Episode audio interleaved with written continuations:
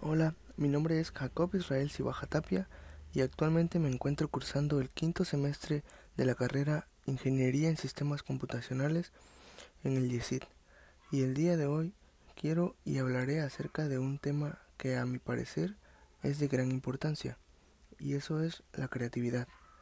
En esta ocasión daré mi opinión, mi punto de vista acerca de si soy o no creativo y el porqué de esa decisión. Pero antes que nada, comenzaré explicando la definición de creatividad.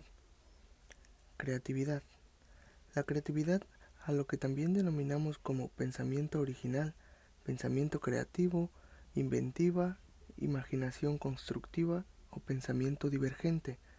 Todas esas cosas tienen un significado en común y es la capacidad de crear, de innovar, de generar nuevas ideas o conceptos que al final nos llevan a conclusiones nuevas, que resuelvan problemas y produzcan soluciones originales y valiosas. Ahora bien, yo sí me considero una persona creativa. ¿Y por qué creo que es así? Pues se los diré. Regresaré a mi pasado, a cuando tenía cinco o seis años, tal vez menos. Un día alguien me hizo un regalo.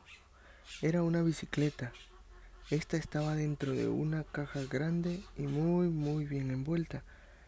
Yo me emocioné porque quería descubrir qué era lo que había dentro. Porque claro, ahora se lo sé decir. Era una bicicleta, pero en ese momento no tenía ni la menor idea. Y me preocupaba el no poder abrir la caja y me peleaba con la caja y rompía el papel tratando de llegar al fondo. Cuando al final lo logré, vi dentro de la caja y era una bicicleta de color verde, muy bonita. Estaba encantado con ella.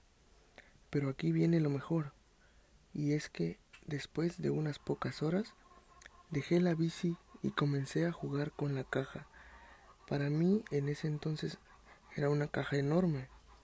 Y ustedes dirán o pensarán, ¿por qué la caja? ¿Acaso era de un color llamativo? ¿Tenía alguna forma en especial? Pues no, era una simple caja. Es más, ni siquiera tenía color, era como una caja común, como cualquiera, solo que era enorme.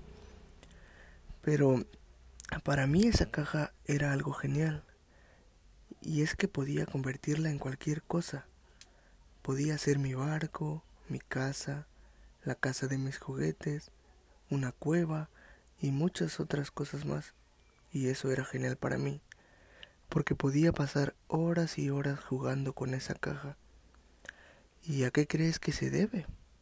Pues a la creatividad, claro, a la imaginación, a la inteligencia emocional, tanto como a la propia intuición.